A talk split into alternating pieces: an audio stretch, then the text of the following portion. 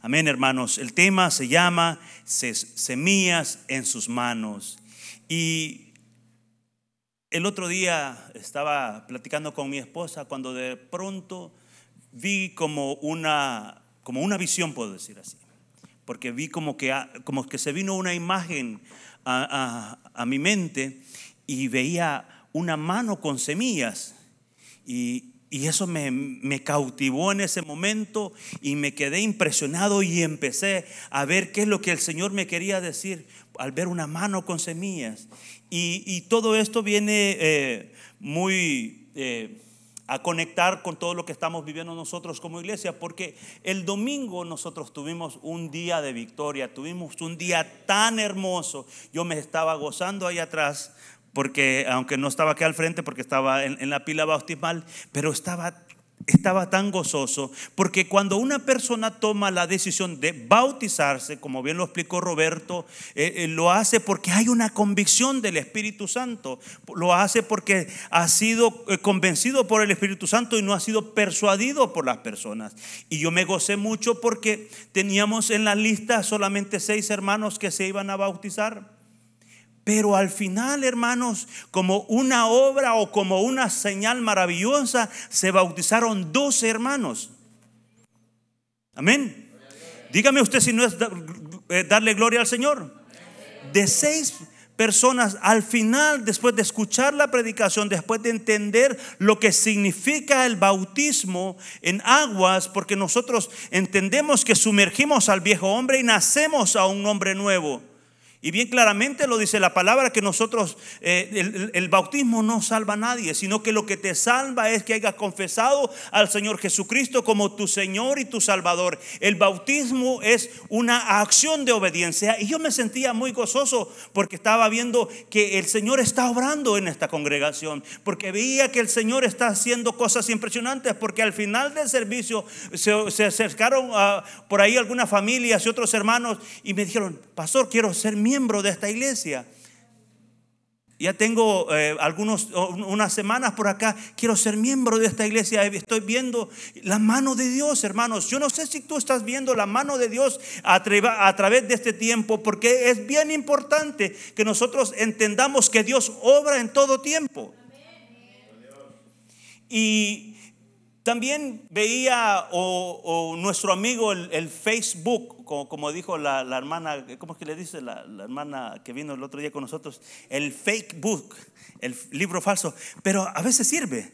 Eh, me recordaba en esta semana que hace siete años tuvimos la escuelita de verano acá y veía eh, como todo el montón de niños acá estaban haciendo su, presentación y todo esto, y me llenaba de gozo, hermanos y hermanas, porque veía a esos niños que estaban acá presentes, veía a todos esos sus chiquitines que estaban ahora sirviendo con sus maestras, sirviendo aquí en esta casa, y el Señor me mostraba que todas esas son esas pequeñas semillitas que se han sido plantadas en esta obra, que han sido eh, eh, puestas en esta casa y que ya están dando sus primeros frutos.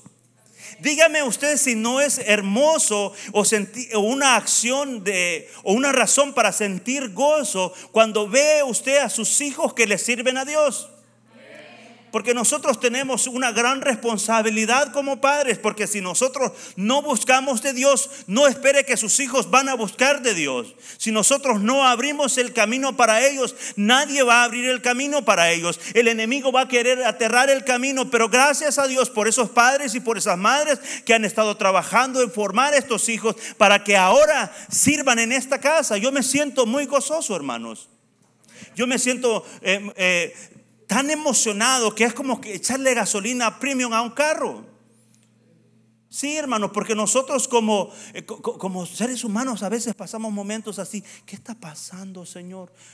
Porque veo este problema, veo lo otro, pero el Señor dijo y prometió, porque eh, yo soy una persona que cree la palabra de Dios. Dios dijo, yo te escogí.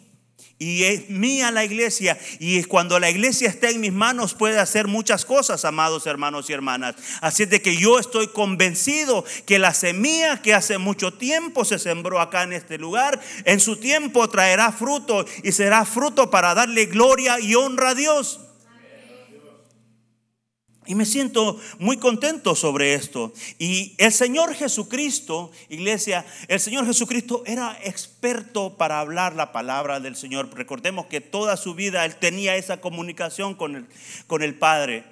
Y el Señor Jesucristo, cuando Él predicaba, cuando Él hablaba a las multitudes, dice que muchas veces les hablaba en parábolas. ¿Qué es eso de parábolas?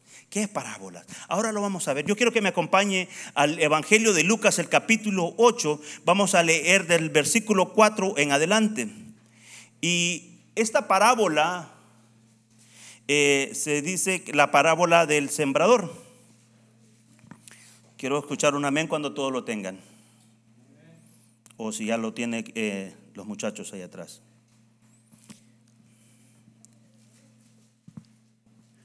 Leo la palabra del Señor en el nombre del Padre, del Hijo y del Espíritu Santo. Juntándose una gran multitud y los que de cada ciudad venían a él, les dijo por parábolas. El sembrador, el sembrador salió a sembrar su semilla y mientras sembraba, una parte cayó junto al camino y fue hollada y las aves del cielo la comieron. Otra parte cayó sobre la piedra y nacida se secó porque no tenía humedad. Otra parte cayó entre espinos y los espinos que nacieron juntamente con ella la ahogaron. Otra parte cayó en buena tierra, en buena tierra y nació y llevó fruto a ciento por uno. Y hablando estas cosas decía y a gran voz, el que tiene oídos para oír, oiga. Y sus discípulos le preguntaron diciendo, ¿qué significa esta parábola? Y él le dijo, a vosotros os he dado a conocer los misterios del reino de, los, de Dios, pero a otros por parábolas para que viendo no vean y oyendo no entiendan. Y esta pues es la parábola, la semilla es la palabra de Dios. Yo me voy a detener aquí un momento. El Señor Jesucristo les habla, le dice a los discípulos, al círculo que estaba muy cerca de él. Vean, les hablo por palabras porque algunos aunque me escuchen hablar, aunque me vean hablar, ellos no van a entender lo que estoy hablando. Pero este misterio es para aquellos que se acercan a Jesús. A los que se acercan a Jesús, Jesús les ayuda a entender la palabra de Dios. Y les aclara bien, y les dice bien claramente, la palabra de Dios es la semilla. O esa semilla es la palabra de Dios. Y, esto traía, como les dije al principio, eh, esto traía esa imagen a mi, a mi mente porque veía claramente una mano llena de semillas. Y el Señor nos está diciendo a nosotros como congregación que Él puede ser esa mano y nosotros esa, esa semilla puesta en sus manos. Y yo le quiero decir esta, esta noche que cuando Jesús es el sembrador en nuestra vida, toda semilla traerá buen fruto. Porque sabe, Jesús como buen sembrador no va a tirar la semilla donde pasan las piedras, tampoco la va a tirar a las espinas, tampoco la va a tirar a un lugar donde sabe donde no va a traer frutos. Jesús tiene las mejor semillas y nosotros en sus manos somos esa semilla mejorada. Los agricultores utilizan mucho esta palabra, la semilla mejorada. Y yo me di la tarea para indagar un poco sobre la semilla mejorada. La semilla mejorada, hermanos, tiene un propósito. Los que saben de agricultura, quizás los que nos estén viendo van a entender esto también. O, nos vamos a poder conectar. La semilla mejorada es una semilla que es apartada con un propósito para poder en el tiempo de la siembra, en el tiempo de esa siembra se, va a apartar y esa semilla va a ser la que fue escogida para que poder abastecer a la población. Y es así, hermanos, que Dios a nosotros nos ha apartado como la semilla mejorada. Nos ha apartado y nos ha plantado en este lugar para que nosotros traigamos frutos como dice también su palabra, al ciento por uno. ¿Cuántos quieren dar fruto ciento por uno? Pero me llamó mucho la atención de esa semilla, de la última semilla que el Señor Jesucristo eh, habla. Dice, más la que cayó en buena tierra, estos son los que de corazón bueno y recto, retienen la palabra oída y dan fruto con perseverancia. Wow. Eso nos dice a nosotros, iglesia, eso nos dice a nosotros, hermanos, que tenemos que estar bien plantados. Porque como el Señor Jesucristo le, dijo a sus discípulos, dijo, algunos escuchan la palabra, pero como no tienen raíces, cuando vienen los problemas, cuando vienen las dificultades, dicen, aquí estaba Juan, ya no está Juan, se fue Juan. Aquí estaba Pedro, se fue Pedro. No, no, no lo dice la palabra, pero déjeme aclarar eso, ¿verdad? Es una, una forma de decirlo nosotros, o sea, o podemos decirlo, me voy a poner yo. Aquí estaba Miguel, se fue, abandonó. Hermanos, nosotros cuando eh, Dios nos planta en un lugar tenemos que echar raíces. Y como lo he dicho muchas veces, y uno no se debe alabar, alabar uno mismo, pero creo que de los que tienen más tiempo acá, aquí están mis hermanos que tienen mucho tiempo acá con nosotros, mi hermana María, que es la que en su casa se comenzó la iglesia acá, sabe que desde que este siervo que está aquí, mi hermano Julio que está aquí también, este siervo llegó a esta casa, no se ha movido. No han andado saltando para aquí, para allá, para viendo qué bonito está aquel lugar. No, hermanos. Este es el lugar que Dios nos dio. Este es el lugar que Dios me trajo para bendecirme. Este es el lugar en donde yo he tenido, me he plantado y he traído acá a mi familia. Dios me ha bendecido con una esposa, con mis hijos, y para que den frutos aquí en esta casa. Y es aquí donde nosotros tenemos que dar frutos, porque un buen árbol plantado da buenos frutos también. Y Dios quiere que nosotros demos muy buenos frutos. Pero me llamó esta semilla, la última semilla de la cual Jesús habló, de la que cayó en buena tierra. Sabe, como buen sembrador, esa semilla tiene que ser enterrada. Esa semilla debe ser enterrada y debe estar bajo el calor perfecto, debe de tener la temperatura perfecta para que esa semilla sea germinada. Y Jesús es nuestro sembrador. Pero ¿qué sucede cuando esa semilla está ahí abajo? ¿Usted se ha preguntado? ¿Alguna vez usted ha meditado qué es lo que sucede cuando esa semilla está abajo? Lo primero que pasa es que nadie la ve. Nadie sabe lo que está pasando ahí. Y el Señor me mostraba, así somos nosotros, hermanos en un momento cuando venimos a las manos de Dios, posiblemente Dios nos entierre, en donde nadie nos ve, en donde Dios necesita trabajar con nuestro orgullo, necesita trabajar con nuestras emociones, porque ahí escondido no sabemos qué es lo que está pasando, pero dentro de ese lugar, dentro de ese hoyito donde se enterró la semilla, hermanos, hermanos, se está formando un milagro se está formando vida.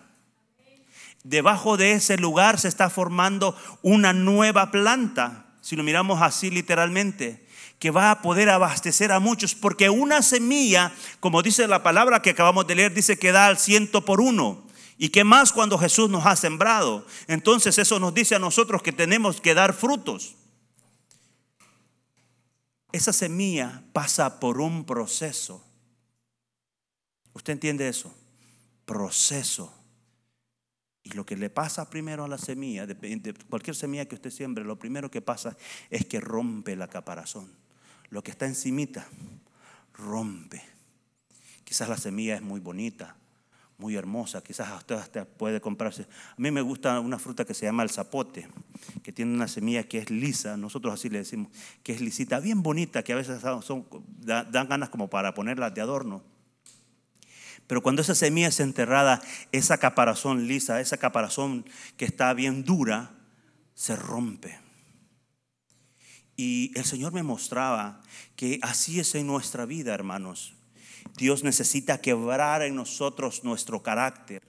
Dios necesita que esa semilla sea enterrada donde nadie la ve, donde nadie sabe lo que está pasando, pero Él sí sabe lo que está sucediendo ahí. El Señor sabe que ese proceso, porque nadie levanta la mano, sí, yo quiero ser procesado. ¿Cuántos quieren ser procesados? Nadie. Ningún voluntario de los que estamos acá nos dijeran, sí, pastor, yo quiero ser voluntario, yo quiero pasar un proceso. No, hermanos, ninguno de nosotros queremos pasar por un proceso, porque en el proceso a veces vamos a ser rechazados. En el proceso, en el proceso a veces vamos a ser engañados. En el proceso a veces vamos a ser eh, maltratados, corridos. Pero cuando el proceso llega a su fin, porque el proceso solamente es una temporada, un poco de tiempo, así como la semilla fue sembrada en un tiempo para que pronto salga la planta, hermanos, así son todos los procesos en nuestra vida. Pero una de las cosas más grandes que yo eh, he podido ver es que Dios necesita trabajar con el orgullo. ¿Cuántos a veces nosotros pasamos, nos pasamos de orgullosos? Que incluso dentro de la congregación no le queremos dar la mano al hermano o la hermana. Hermanos, ay no es que... ¿Usted me entiende? Sí, hermanos. La Biblia dice que nosotros tenemos que amarnos los unos a los otros, no importando el color, ni sabor, ni cómo se vea, ni lo alto, ni lo chiquito, todos por igual.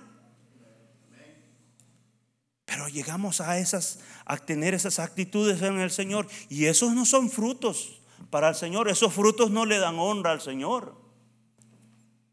A veces cuando también se habla mal de la persona, del hermano o de la hermana, esos no son frutos de los que Dios quiere.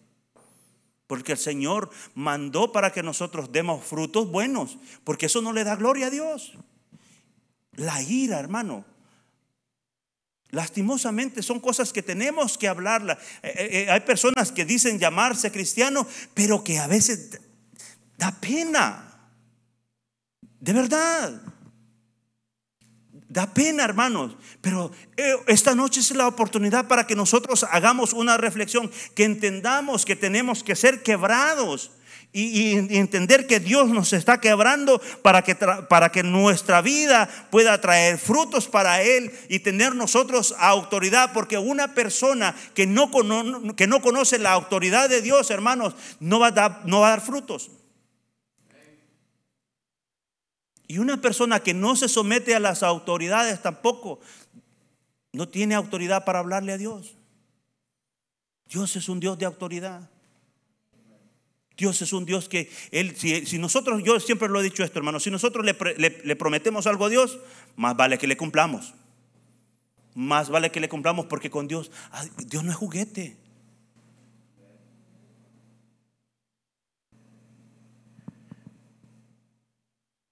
El enemigo, uno de los enemigos mayores del cristiano es el orgullo.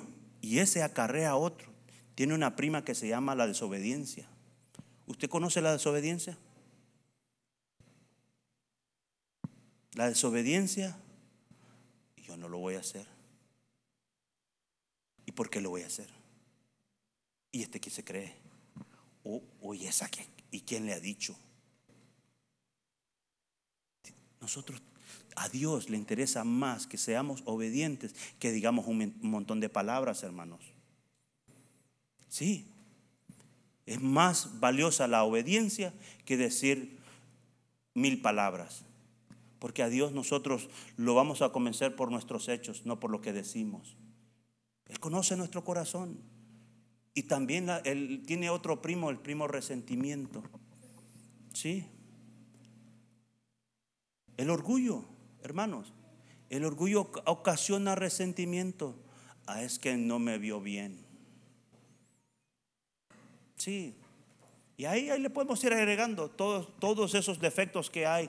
En la, en la psicología se le llaman defectos de carácter. No, hermanos. Esos son frutos de la carne. La Biblia dice que son frutos de la carne. Pero los doctores dicen, ah, no, es que, es que tiene que trabajar en las emociones. Son defectos de carácter o sea, son defectos de fábrica. No, hermanos, no hay defectos de fábrica. Dios nos diseñó, nos dio un diseño, nos dio un patrón cómo debemos de comportarnos. Dios nos dio una línea cómo debemos de ser, hermanos. Pero para eso nosotros debemos de ser pasados ahí, en donde nadie nos ve. Ahí tiene que trabajar Dios. Por eso si estás pasando un proceso, y, sientes que nadie te está viendo, dale gloria a Dios. Porque te está viendo el único que te necesita ver, que es Dios. Él es el único que necesita saber del proceso que nosotros estamos pasando, porque Él es el único que va a responder. Nosotros, como dijo mi esposa, nosotros sí podemos orar contigo, de hecho que lo hacemos.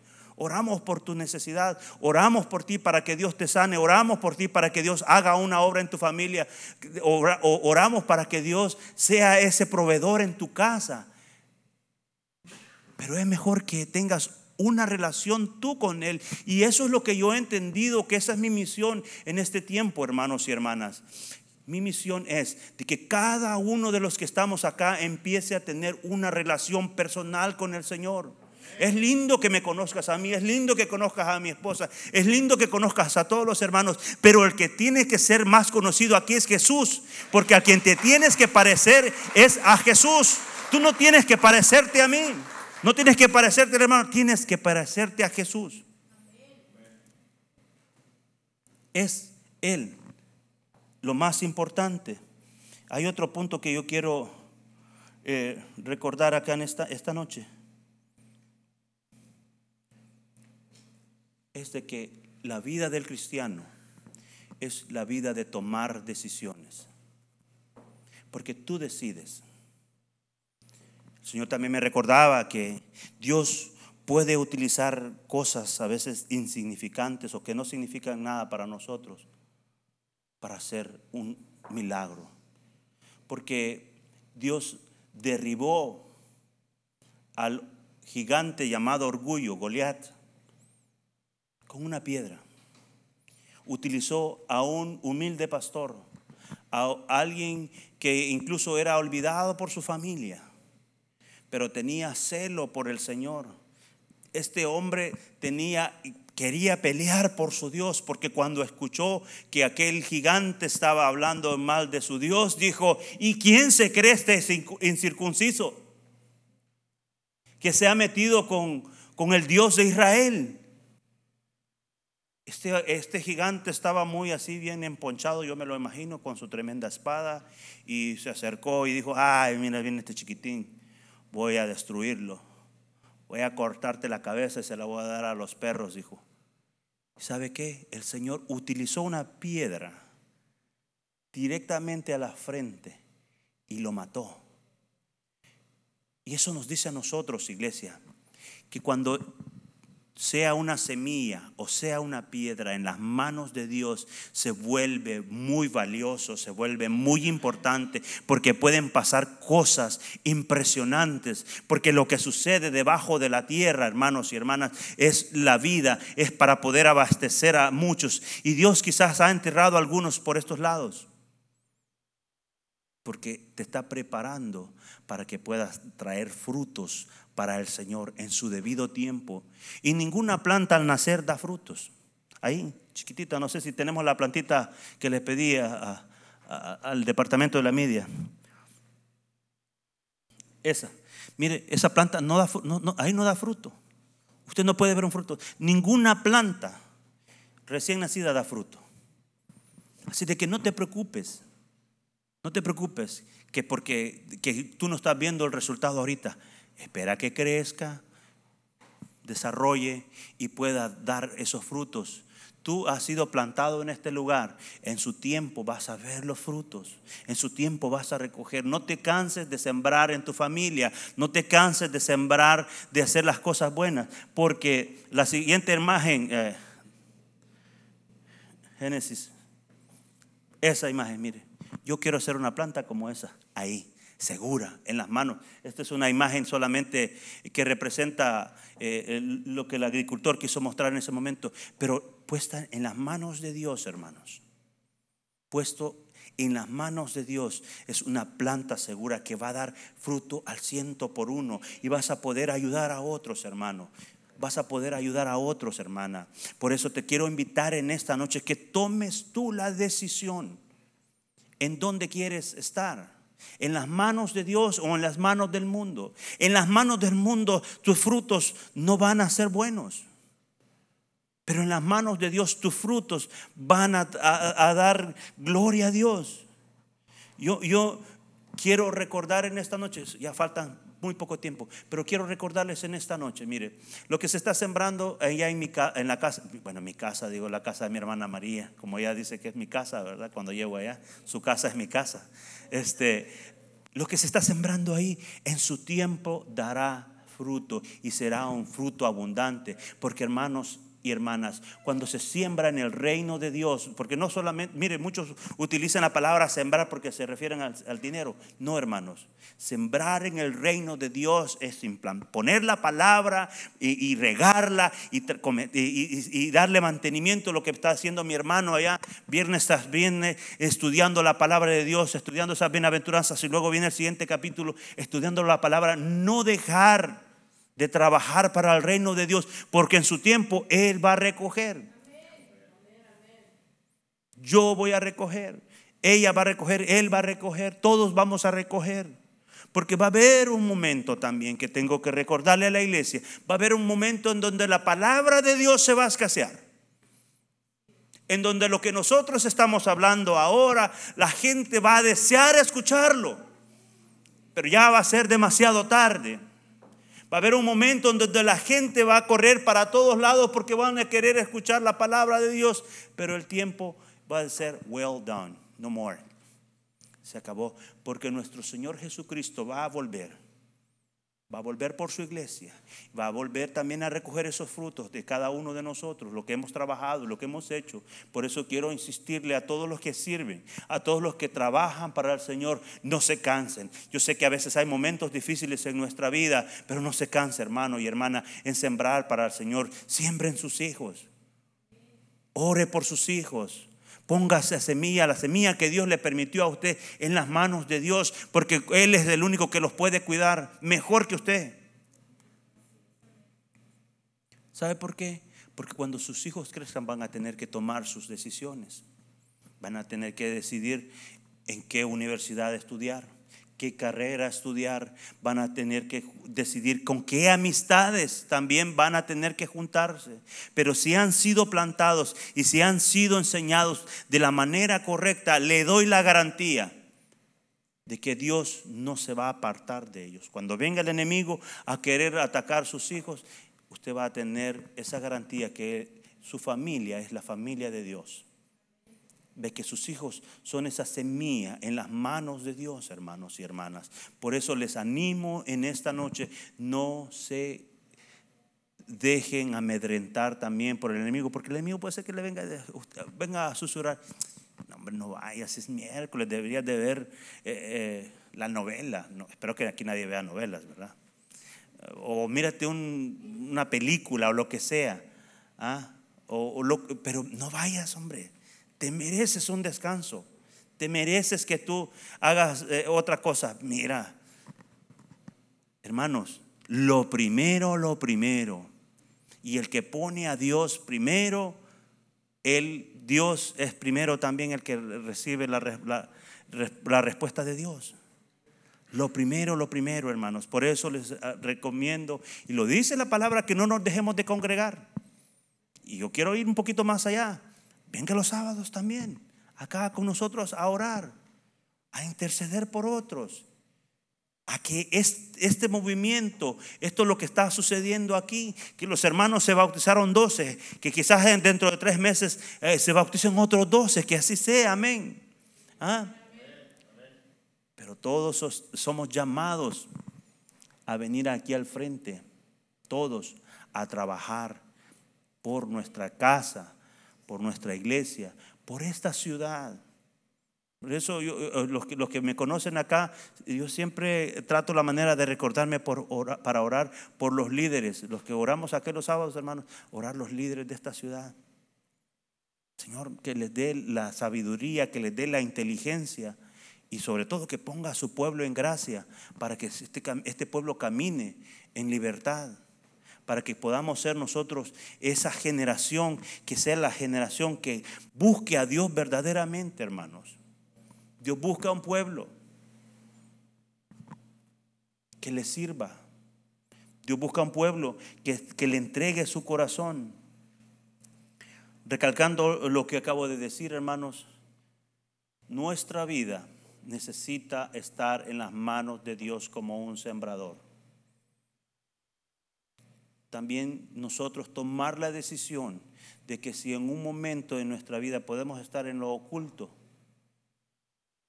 es porque Dios está haciendo un trabajo especial con nosotros ahí, trabajando en nuestros, nuestra carnita, porque quiere que se quiebre, porque quiere que sea algo nuevo, que sea algo diferente. Ok, ¿qué tal si Dios nos ocupa como esa piedrita que utilizó para derribar a un Goliat? Cada uno de nosotros decidimos cómo Dios, cómo Dios nos puede usar, porque cuando le entregamos el corazón a Jesús, nosotros le decimos, Dios, tú puedes hacer conmigo lo que a ti te plazca. Sea abajo, sea arriba, sea a un lado, sea al otro lado, pero úsame Dios. Úsame Dios. Y otra cosa que quiero recordarles, todo lo que hagamos, todo lo que usted haga, no intente creer que lo hace por sus propias fuerzas. Es porque Dios le da las fuerzas. Es porque Dios le ha permitido hacerlo. Y porque esto tengo que decírselo es porque siempre tenemos que darle la gloria a Dios. Nada es por nuestras propias fuerzas, sino por las fuerzas que Él nos da. Decida usted esta noche. Quizás de los que nos están viendo a través de los medios no conocen al Señor Jesucristo como su Señor y su Salvador, pero esta noche es la noche más importante de tu vida. Tú puedes decidir ser una planta que dé frutos al ciento por uno. Tú puedes ser esa planta que Dios puede utilizar para bendecir a otros.